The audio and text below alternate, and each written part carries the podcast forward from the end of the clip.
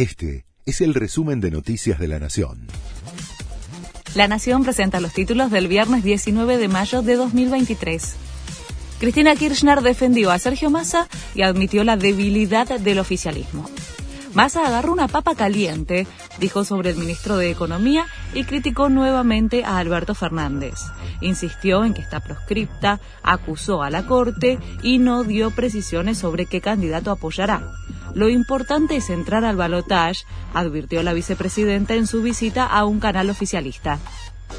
El Ministerio de Trabajo dictó la conciliación obligatoria y se levantó el paro de colectivos. La UTA acató la medida y se inicia un periodo de cinco días hábiles de negociaciones entre las partes para llegar a un acuerdo. La Unión Tranviarios Automotor había dispuesto un paro de 24 horas para este viernes. Sin la intervención oficial, los tipos de cambios financieros se dispararon cerca de 30 pesos.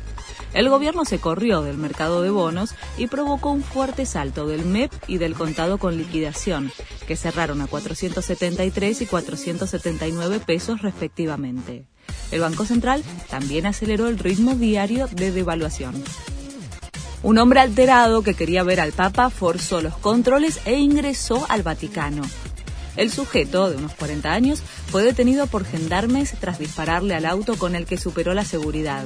Gritaba que había tenido visiones del diablo y clamaba que quería ver al Papa para contarle. El episodio dejó al descubierto una seria falla en la seguridad del Vaticano. Cuenta regresiva para el Mundial Sub-20. Los primeros partidos del torneo se juegan mañana en Santiago del Estero y San Juan. La albiceleste va a recibir a Uzbekistán y genera gran expectativa. Recordemos que el Mundial se iba a jugar en Indonesia, pero tras el boicot a Israel, Argentina quedó como país organizador. Este fue el resumen de Noticias de la Nación.